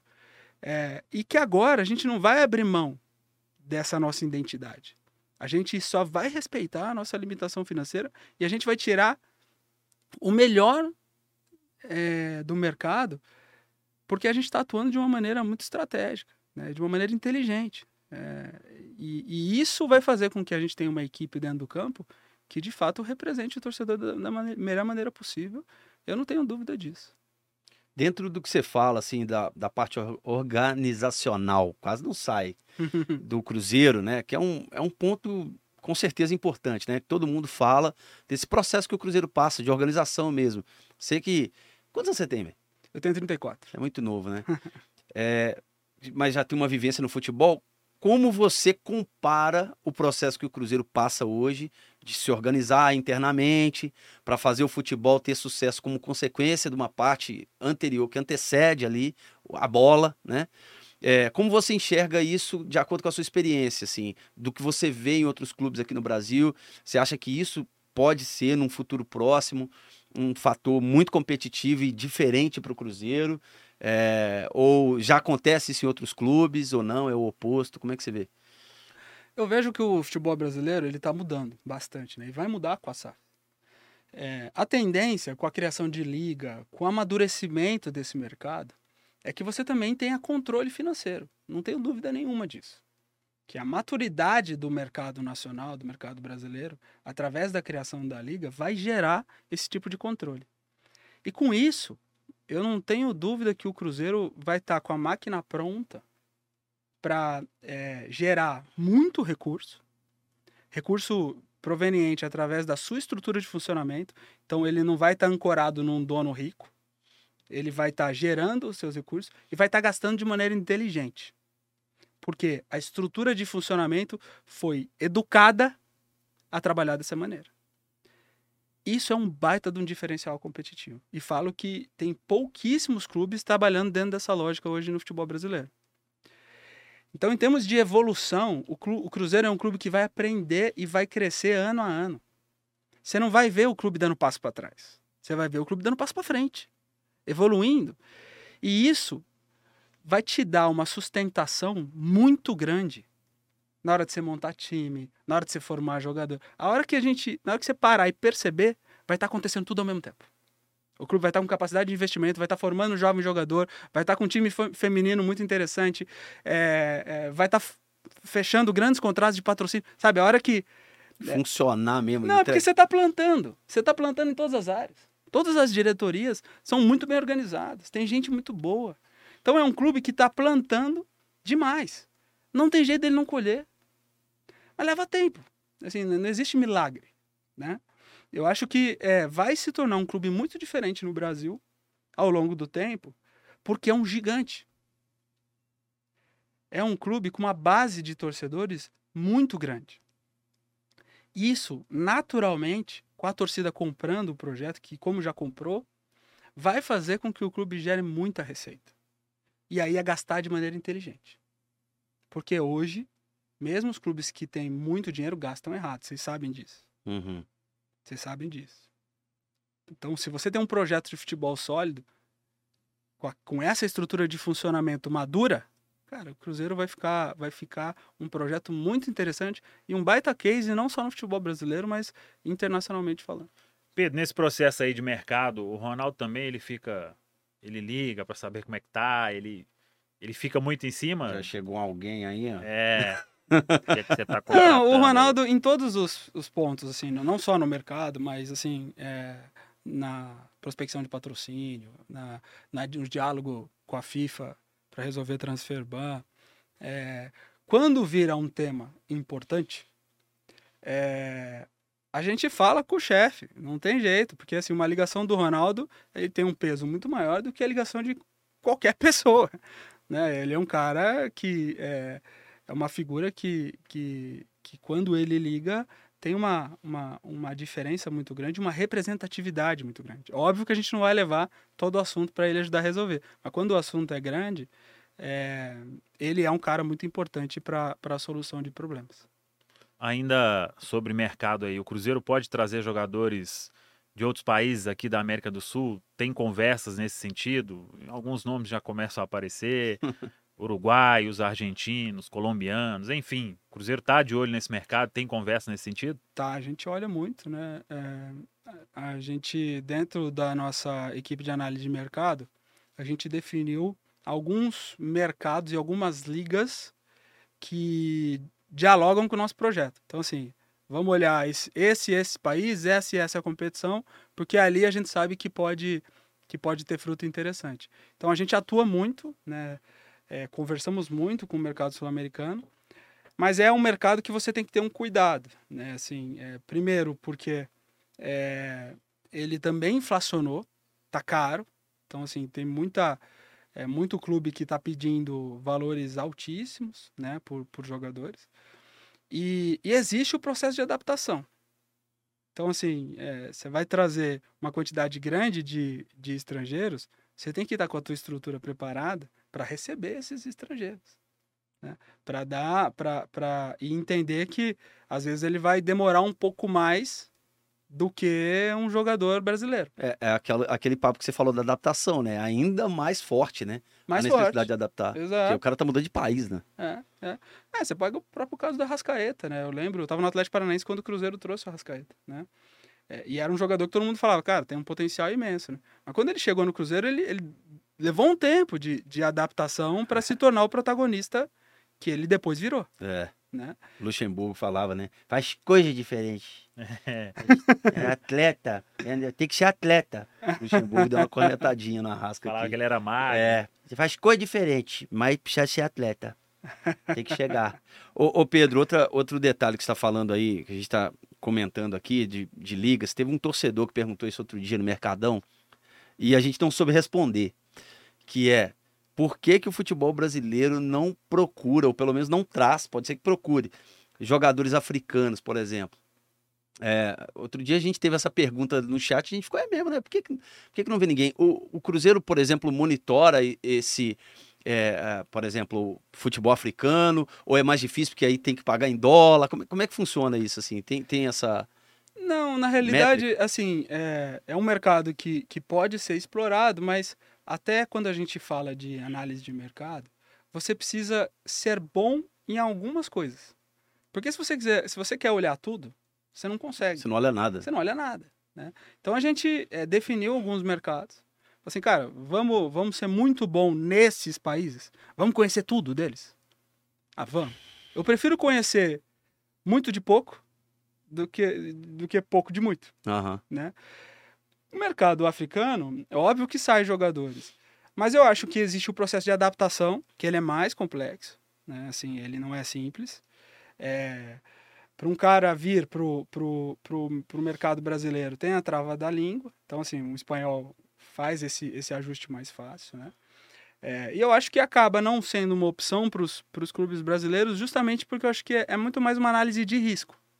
Se você vai buscar um atleta lá, a, o risco é maior. Né? Não quer dizer que não tenha bons talentos lá, é óbvio que tem.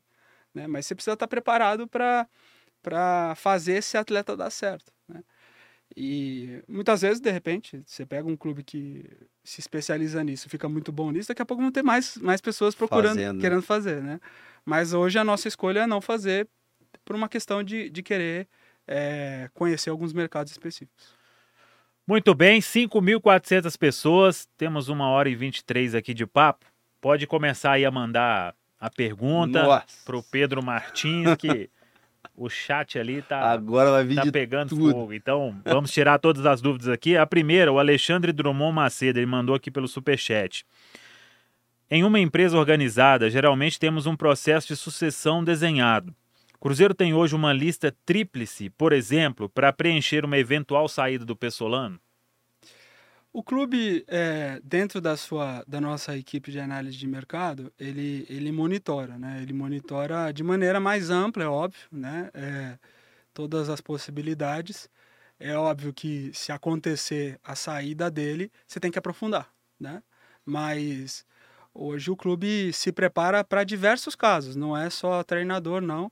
Inclusive, esses dias eu, eu comentei lá com, com o próprio Paulo André e falei assim, cara, tem que, tem que, tem que formar aí o, o cara que vai assumir minha cadeira daqui a pouco, né? Porque ou ele tá dentro do clube ou ele tá fora, né? Mas o, a todo momento você tem que pesquisar, tem que pesquisar treinador, você tem que pesquisar treinador sub-20, você tem que pesquisar auxiliar da casa é, e até diretor de futebol. Eu acho que aí, o clube precisa estar preparado justamente para que é, para essas mudanças. E te falo, o, o cenário ideal, não é o que a gente vive hoje, é você formar. Então, assim, é você ter dentro da sua casa esses profissionais sendo preparados, sendo formados, para quando acontecer essa saída, essa pessoa conhece o projeto.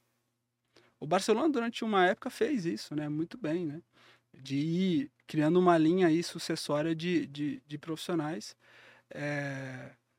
Hoje eu vejo o City tentando se organizar um pouco dentro desse sentido, porque é, é, é, justamente isso que, que, que ele mencionou. É, é uma análise de risco aí para que você esteja preparado para qualquer tipo de mudança. O Fernando Antônio de Souza, essa equipe de gestão é FODA. Demais. Meu medo é de ter outras baixas na direção do clube. Todos os engenheirados da Série A estão de olho no trabalho. Não mandou nenhuma pergunta específica. Daqui a pouco o pessoal vai chegar aqui com, com muito nome. Ô Pedro, tem jogador já contratado e que vai chegar aí na. Aquele de surpresa, né? É, não. Você já tem algum jogador contratado? Tem não. muito encaminhado? Tem contratado é... e alguns encaminhados. Nossa! Agora não tem como dormir. Sai ligando para todo mundo. É, agora. Agora, agora complicou. Isso foi uma coisa que o Cruzeiro mudou também, né? Porque antigamente, quando o Cruzeiro contratava, isso vazava, assim, de maneira mais fácil, assim, né? Hoje em dia que você assusta, o cara tá lá na toca. Já fala, mano, cadê o cara? que, que é esse cara que tá lá na toca? Uma semana lá. Faz parte também de um trabalho de, de blindagem, assim, talvez, né, Pedro? Não, eu, eu entendo, é aquilo, eu reforço, né? É, a gente tem que valorizar muito o trabalho da imprensa, principalmente a imprensa séria, o trabalho que vocês fazem. Mas do nosso lado, a gente também, qualquer tipo de vazamento que acontece, ele atrapalha muito uma negociação. Principalmente quando não está assinado, né? Isso é, acaba é, trazendo algumas travas para a assinatura. Pode aí ter uma mudança de última hora numa negociação. Então, o quanto a gente proteger essa informação, você está protegendo o clube. Uhum. Né? E a mesma coisa as informações que acontecem dentro do dia a dia, da rotina, né? Assim, é, é, é importante você ter esse nível de privacidade justamente para que você consiga é, desenvolver bem o trabalho, né? para uhum. que o, o, nossa, a nossa rotina esteja tranquila. Né? E é óbvio que com vocês é, indo te, é tendo essa abertura que a gente tem, às vezes abre o treino, é, a diretoria vem falar com vocês. Eu acho que é, essa é a maneira que a gente quer lidar é, com, com a comunicação aí do clube. Até em cima desses contratados aí? É questão de chegar, fazer exame? É o jeito que vocês trabalham para anunciar? É. É porque é, a gente, a gente tem um protocolo ali, né? De antes de assinar contrato, ele precisa fazer todos os exames de, do, dentro do clube, né? É, e aí, depois que fez os exames, já faz a análise final ali de minuta de, de, de contrato para que possa ser assinado. Então, esse é o nosso procedimento padrão aí. O Éder Oliveira. Parabéns, Pedro, pela sua competência. Tenho certeza e confio que o Cruzeiro virá forte nesse novo ano. Quanto à questão das contratações, eu confio na diretoria. Não quero especular nada. Parabéns, Samuca, vocês são feras. O o gordinho do 6 a 1 Tem três jogadores da Arábia Saudita que jogam bola demais. Chegaram a pensar nisso? Estão de olho em jogadores não conhecidos que jogam a Copa? Sinceramente, não. É, não é nem porque não tem condição de jogar, não. É, é, é primeiro porque são jogadores, assim, o, o, mundo do futebol evoluiu, né? A indústria do futebol evoluiu. Sim. Se for puxar onde esses caras jogam... É, esses caras estão tudo na Europa jogando. É, a grande maioria, assim, ou, e, e, são atletas que são protagonistas nos seus, nos seus clubes, né? Então, assim, são todas negociações difíceis, né? Dá uma possibilidade ou outra que aparecer, a gente não descarta, né? Mas Hoje não é a nossa prioridade parar a nossa equipe de mercado para ficar olhando a Copa do Mundo. Olha para entender para onde o futebol está indo. É. E está sendo muito legal, né? Tem alguns jogos aí é muito interessantes aí. E está sendo muito bom ver como esses países evoluíram, cara. Assim, pega... Não tem mais aquele negócio de chega e ganha fácil, né? Não. Tá tudo cara. equilibrado, né? E, e, com estratégia, né? Com, com clareza de como vai jogar. Às vezes, países que antes a gente estava acostumado a olhar e ver esses caras é, lá atrás, mais se defendendo, tendo Tentando estratégia jogar. agressiva, indo para cima, né? Acho que tudo isso é, é, é interessante aí para a gente ver para onde o futebol está indo. Lucas Franco, Samuca. Vou nele aqui, hein? Ó. Teria alguma possibilidade do clube fazer um elenco sub-23? Exemplo do Real Madrid, Barcelona, é, B, disputando a terceira divisão do espanhol. É, ele falou que, se não me engano, disputa a, a terceira divisão do espanhol. Ele, a pergunta dele aqui, na verdade, é tem essa possibilidade, do Cruzeiro fazer um, um elenco sub-23 para jogar também. O Cruzeiro já teve isso aqui em outras épocas, né, Samuco? Algo do tipo. Que os caras ah, chamavam até de expressinho. Alguma, é, alguma coisa assim, é. mas. É, na realidade, isso eu acho que, que, quem vai te dizer é o processo de desenvolvimento dos atletas. Uhum. Então, assim, a partir do momento que você tiver uma quantidade maior de atletas que estouraram o sub-20 e que você vê que tem projeção para continuar dentro do clube, só não estão maduros ainda, uhum. você tem dois caminhos, né? Ou você é, estabelece um processo mais sólido aí de empréstimo, é, de alocar esses jogadores em clubes que são interessantes, ou você cria o sub-23. Hoje, para a gente, o sub-23 é custo, porque, primeiro, a gente tem um elenco de sub-20 extremamente enxuto, é, e a gente não tem atletas ainda para integrar essa equipe. Aí você tem que contratar. Aí não faz sentido. Né? Então, o tempo vai nos dizer se, se a criação desse, dessa equipe vai, vai ser útil. Vai ser interessante e vai ser útil. O John, a folha vai ser de quanto? De 7 a 8 milhões? Esses caras do mundo árabe, a gente pode esquecer, não vem nunca, deve ganhar muito lá fora. Ah, não vou ficar falando valor de folha, cara, assim, porque depois isso gera uma, uma especulação desnecessária. É... Dá para falar que teve um incremento interessante aí do, do, do ano passado para esse.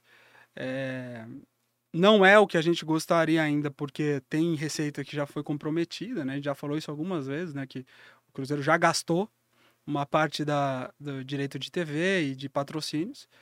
É, mas com esse valor que a gente tem hoje, já dá para trabalhar de maneira interessante aí no mercado. O Wesley. Cadê o Wesley? Wesley Araújo.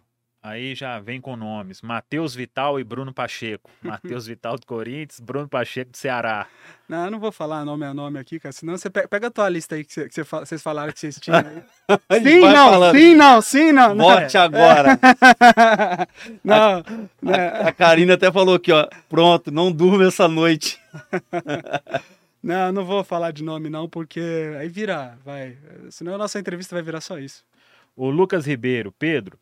O excepcional trabalho do Mário Henrique na base foi substituído pelo trabalho questionável do Fernando Seabra até o momento. Qual foi o critério? Não, na realidade, quando a gente chegou é, e fez um diagnóstico das categorias de base, né, como um todo, a gente foi conversando com todos os profissionais, né? E o Mário, ele tinha um trabalho é, bom, né? Aí a gente foi apresentando como a gente queria jogar, como que a gente queria é, apresentar é, a nossa equipe. E, e no fim das contas ele também recebeu uma proposta. Então é, foi, foi alinhado aí a nossa apresentação do projeto e ele acaba recebendo uma proposta para ir para o Goiás. E a gente acertou ali que ele não ficaria, mas é um bom profissional. Uhum. Eu discordo da opinião de quem falou. Assim, o trabalho que a gente está fazendo hoje na base é, é muito bom. Não está ainda da forma que a gente gostaria, mas assim, o processo de desenvolvimento dos atletas é, é muito bom e a gente hoje a gente vê jogadores que estão cada vez mais preparados para o alto nível. O que é estar tá preparado para o alto nível? É entender o jogo. Não é ser um executor apenas. A gente quer que eles entendam o jogo. A gente quer que ele tenha a capacidade de interpretar variação tática, que ele tenha a capacidade de entender o que está acontecendo no jogo sem o treinador precisar falar. Esse tipo de jogador joga num nível maior. Né? E a gente está, aos poucos, fazendo uma, uma, uma análise é, muito detalhada do perfil de jogador que a gente quer ter dentro do clube. Então, assim, resumindo, a gente aos poucos foi ajustando aí os profissionais que estavam dentro do clube.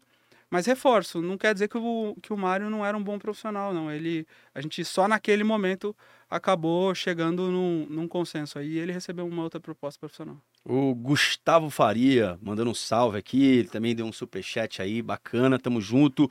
Pedro e o Rafa Silva, existe plano para permanência após a recuperação dele em 2023 para a disputa da Série A? A gente vem conversando muito, né? Tanto com o Rafa quanto com o empresário. É, é uma recuperação que demanda um tempo aí. É, e isso vai, vai semana a semana aí, mês a mês. A gente tem uma relação muito boa. O Rafa adora o Cruzeiro. É, mas o Rafa também tem um mercado aberto, no mercado asiático, que é um negócio impressionante. Assim, ele, ele, ele volta e meia, ele recebe sondagem e proposta aí. Aí a gente vai sentar na mesa e ver qual é o melhor caminho. O Joas Júnior qual foi a folha e o teto desse ano de 2022? não, não vou falar de dinheiro, não, não vou falar de valor. É, o que uma coisa que é importante falar, tá? O Cruzeiro estava aí, eu acho, olhando um pouco os competidores aí. Eu chuto que era a quinta, sexta folha do, do da Série B. Da Série B. É, é. O Richard mandou aqui, ó, CR7 livre no mercado e Benzema postando foto do Ronaldo hoje. Qual dos dois vai chegar em janeiro? E a reforma grande na toca, sai até o fim do ano? dos dois aí, fala que parece que tá aprovado por todo mundo. É, é. Esse é o nome, meu. Não precisa nem, nem, nem, nem sentar, nem não, consultar. Nem analisar, não. Pode trazer. Se quiser trazer os dois, a gente arruma espaço para os dois. É, não, a reforma é por fases, né? A uhum. reforma da toca é por fases. É, já é uma reforma grande agora que a gente está fazendo. A reforma da fachada ficou muito legal. É, ficou assim, top. Ficou, ficou é, condizente com o tamanho da nossa ambição, né? É. E agora a gente termina uma fase boa e depois ao longo do, do ano que vem aí o clube vai, vai entregando por parcelas a, o restante da, da melhora aí na Toca 2. André Abreu, existe alguma cláusula no contrato do Pessolano para sair para treinar o Uruguai? Não. Se alguém tirar, tem, tem que. Pagar que... Multa. O é. Jailton Alves, o clube pensa em formar treinador a partir do sub-20 para suprir perda no profissional? Abraço de Boston. É um projeto, na realidade, assim, os, os treinadores que a gente está trazendo, todos, é, a gente olha primeiro a necessidade da categoria, então se ele, se as competências dele estão é, dialogando com a necessidade da categoria, mas é óbvio que quando você vai encontrando um profissional bom, você tem que manter o cara. Ou manter ele, valorizando ele na categoria que ele é muito bom, e se ele tiver potencial, né, de, de dar um passo à frente, de, de estar num profissional, por que não? Né, eu acho que profissionais que, que, que se adequam ao projeto e conhecem muito bem o projeto do clube, independente do lugar, da posição. Esses caras têm que ser valorizados. O Amante Celeste está sempre com a gente aqui nessa moca. Superchat também, membro do canal, tamo junto. Falei, estão olhando para um lado e tocando para o outro, dando olé em todo mundo, inclusive na imprensa nacional e internacional. Eu confio na gestão, décimo colocado. A, a, Helena Diniz mandou aqui. Pedro Martins, pisque duas vezes caso o almendra já esteja engatilhado. o pessoal quer sinal de toda maneira. É, velho. Ela vai fazer assim com a mão enquanto tá falando, para dar uma, uma deixa. Tem uma legal aqui. O Luvanor teve até um determinado momento uma possibilidade de ficar. O que, que aconteceu aí no, nesse final? Ou já estava definido lá desde o fim da Série B? Não, durante, assim, é, cara, todo mundo que, que fez parte do elenco da Série B, em alguma maneira, ele foi sendo avaliado se, se as condições eram é, é, favoráveis para que ele pudesse ficar numa Série A, né?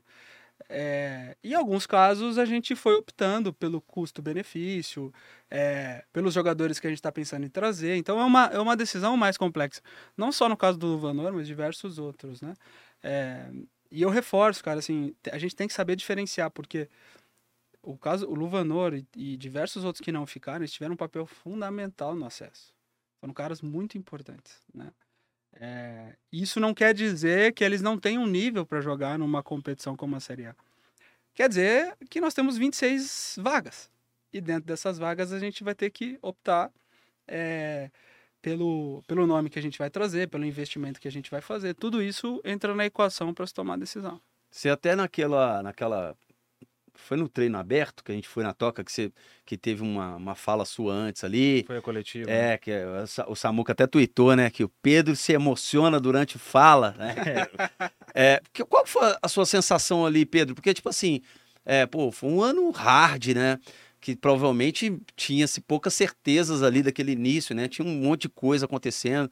Então rolou também, além de tudo, assim, mesmo com todo o profissionalismo, aquele alívio de tipo assim, pô, você pessoalmente, pô, fiz uma boa escolha, fiz a escolha certa? O que, que passou pela sua cabeça ali naquela, naquela eu, fala ali? Eu acho que de todo mundo, assim, eu, eu quis ali naquela, naquela coletiva, eu tinha até comentado isso com o Bruno Faleiro, né? Assim, cara, de, desde quando a gente confirmou o acesso ao título, eu não tinha falado ainda, né? E, obviamente, eu sabia que grande parte das perguntas que viriam ali seriam sobre contratações, né? Chegadas e o que, que o clube ia fazer no mercado. Mas era importante, e na minha, na minha visão era fundamental, primeiro você falar de quem estava ali, né? de, de quem construiu esse acesso. Né? E aí não é, é óbvio que eu, que, eu, que eu dei um peso maior para os jogadores, né? assim, mas é, todo mundo que fez parte do, do, de, do projeto do clube esse ano, cara, essas pessoas trabalharam pra caramba, assim, é isso que eu falo para vocês, assim, a gente reconstruiu um gigante e se você olha o Cruzeiro hoje, o Cruzeiro hoje é uma empresa muito organizada. Fazer isso em menos de um ano, cara, demanda muita energia. Muita energia mesmo, assim, é muito trabalho, né? E, e acho que todo mundo tem sua parcela de contribuição. Os jogadores entenderam, compraram o projeto. Né? Muitos abriram mão de dinheiro, é, alguns, por ser Cruzeiro, toparam, fizeram investimento em vir tudo isso tem que ser valorizado. E eu acho que é quando você termina uma competição, claro, sendo campeão e com acesso, mas você olhando como o Cruzeiro está hoje, cara, é, é, eu te falo, eu nunca vi. Eu nunca vi uma reconstrução acontecer de uma maneira tão rápida. E isso é, é, é um baita exemplo aí, um case que tem, que tem que ser valorizado é, não só entre os clubes de futebol, mas como, como um, o, o, meio corporativo, né? Se você for olhar o processo de reestruturação administrativa em diversas empresas, isso leva anos, né? E o Cruzeiro conseguiu fazer algo que é, não é normal e que quem olha de fora às vezes não percebe, mas assim, é, hoje é uma baita de uma empresa para se trabalhar. As últimas aqui para a gente fechar. Bora, bora. William Scalione. O Cruzeiro pretende propor um fair play financeiro para regulamentar o futebol brasileiro em uma provável liga?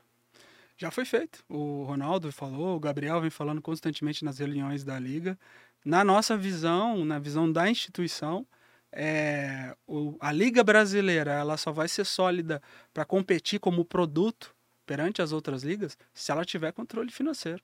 Senão vira, vai virar. É, você fica negociando contrato de TV, melhorias dos contratos de TV, para os clubes gastarem mais e errado. Né? Então precisa ter, a gente tem bons cases aí, a La Liga faz um trabalho muito interessante nisso e a gente tem que aprender. E eu não tenho dúvida que a partir do momento que você dessas diretrizes, os clubes vão começar a investir certo. O Fred Spanning mandou aqui, ó. Fredão Cabuloso, boa noite. Como é bom ver o Pedro Martins aí. Esse cara é de uma competência e fala muito bem. Obrigado, Pedro, pelo ótimo trabalho. Gente igual você era o que faltava no Cruzeiro. Obrigado. Tá, virou fã. O Scooter mandou aqui, ó, perguntando se nessa lista aí já tem de contratado, você falou, se tem colombiano nela. Não, não. Não, na realidade, assim, é, é, tem muito mais, né, possibilidades na mesa, que a gente está bem perto de fechar. Tem nomes já, da, já fechado, mas a gente, como eu falei para vocês desde o início, né? Até para não criar expectativa aí de dia 14 o pessoal tá esperando o pacotão lá na toca. não, não vai acontecer, né? Então a gente está conduzindo as negociações com uma expectativa muito grande de concretizar e, e os que estão fechados aí tem, tem alguns casos que a gente vai ter que é, ajustar com o clube que é proprietário, enfim. Mas tá, as coisas estão evoluindo bem. É porque tem jogador que, por exemplo, depende do fim do contrato com outro clube no final deste ano ou mais para frente. É, tem. Cada caso é um caso, né? E a gente tem que ir ajustando. O Cristiano Xingu, parabéns ao Martins, impressionado com a seriedade e lucidez. E a galera tá frenética aqui, viu, Samuca? O Luiz Alves. Pedro, sou de Limeira, São Paulo e encontrei dificuldade para ir acompanhar o Cruzeiro no Mineirão esse ano. Teremos melhorias para os sócios de outros estados do Brasil? Aí é o, o Lenin tinha é, falado é sobre outro, isso, né? departamento. É, mas assim, o, pô, o trabalho que o Lenin tá fazendo, o próprio Alexandre Cobra, é, cara, é de melhorar cada vez mais aí, né, a, a experiência do torcedor e do sócio para facilitar o acesso deles a a, aos jogos do Cruzeiro e aos produtos do Cruzeiro como um todo. Então, é, não consigo entrar no detalhe porque eu não sei como o andamento do projeto, mas uma coisa eu tenho certeza é que eles estão trabalhando muito bem para que isso melhore cada vez mais. Estratégia em Games mandou aqui, ó. Parabéns, Pedro e Samuel. O Cruzeiro vai conseguir pagar a dívida do Rodriguinho de 3 milhões até fevereiro e evitar o transfer ban?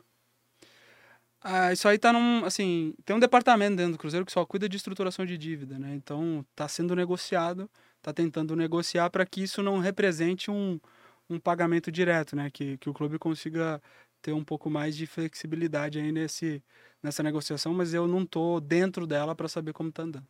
Boa.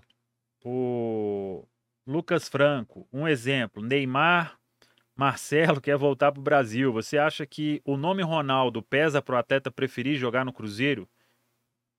Eu acho que pesa. É, é, óbvio que tem todo um aspecto financeiro, principalmente quando você fala desse perfil de jogador, né? É, mas o Ronaldo ele tem porta aberta em muito lugar, assim. Ele é um cara que é, eu, eu, falo que desde quando ele comprou o clube, você aliou duas grandes marcas, né? O Cruzeiro que já era um gigante com um cara que, que, que fez história no futebol mundial. Então, sempre que tiver uma oportunidade, uma possibilidade, e que o Ronaldo entender que é, a intervenção dele pode ser um diferencial, a gente vai fazer. Mas não dá para também criar uma expectativa de que o cara vai abrir mão de milhões. De muita coisa. Né? É, só por causa de uma ligação. Eu acho que pode ser um diferencial aí se tiver é, na dúvida sobre um clube ou outro, né? Isso ele pode fazer uma grande Aquela diferença. convencida no final, né? Um empurrãozinho. Pô, lógico. o Luiz Alves mandou aqui, ó. Tem um projeto para que o Cruzeiro faça intercâmbio de jogadores paralelo ao Valladolid? Tem. A gente está conversando aí para que é, exista né, essa, esse processo de integração com o Valladolid de uma maneira mais intensa. A gente não quer fazer por fazer, né? Então a gente está cuidando aí, assim, tem que olhar a necessidade dos clubes, tem que olhar é, o projeto de, de, de, de, carreira que a gente está desenhando para o jogador aqui, ou que eles estão desenhando para o jogador lá. Mas essa integração, é, a gente acredita que pode acontecer. Eu tive lá, não tinha ido ainda, né? Então, no, no uns, um mês atrás aí, pude conhecer, conhecer todas as pessoas lá do clube. Foi uma visita muito interessante. Também fui lá conhecer o PSV para a gente assinar a parceria. Uhum. É, então, a gente tem essa ideia, mas dentro de uma lógica aí com calma, analisando a realidade e a necessidade dos dois clubes. A última, Neymar Robson, e é uma boa pergunta: qual a importância de uma pré-temporada? E o fato de não estar com o time montado não pode impactar no desempenho do ano? Pode. É, a gente, aquilo que eu falei, se a gente puder ter antes, a gente vai ter. A gente não vai fazer loucura para ter antes, né? A pré-temporada é importante. O bom desse ano é que ela é mais longa então a gente está voltando dia 14 de dezembro para estrear dia 21 de janeiro. Normalmente você voltaria no início de janeiro. É. Né? Então, esse tempo a gente vai fazer para é, ter a equipe muito preparada. A gente tem que lembrar que a gente tem os jogadores que, que estavam na Série B e que a gente optou por permanecer no projeto. A gente vai fazer com que eles estejam cada vez mais prontos aí para o Mineiro. E aí a gente vai inserindo as, as, as contratações aí conforme a negociação deixar e o mercado é, foi possibilitando. Pedro, não sou eu, ó, é o pessoal que pergunta. Eu até perdi o, o nome ali. Ele falou: não precisa falar nome, mas posição dos que estão contratados. não, não vou falar porque vocês vão começar a fazer scout aí de nome. Se eu falar um, uma, uma tá posição. viu? Se eu falar uma posição aqui, os caras começam. Já vai levantar. Puxa a lista aí.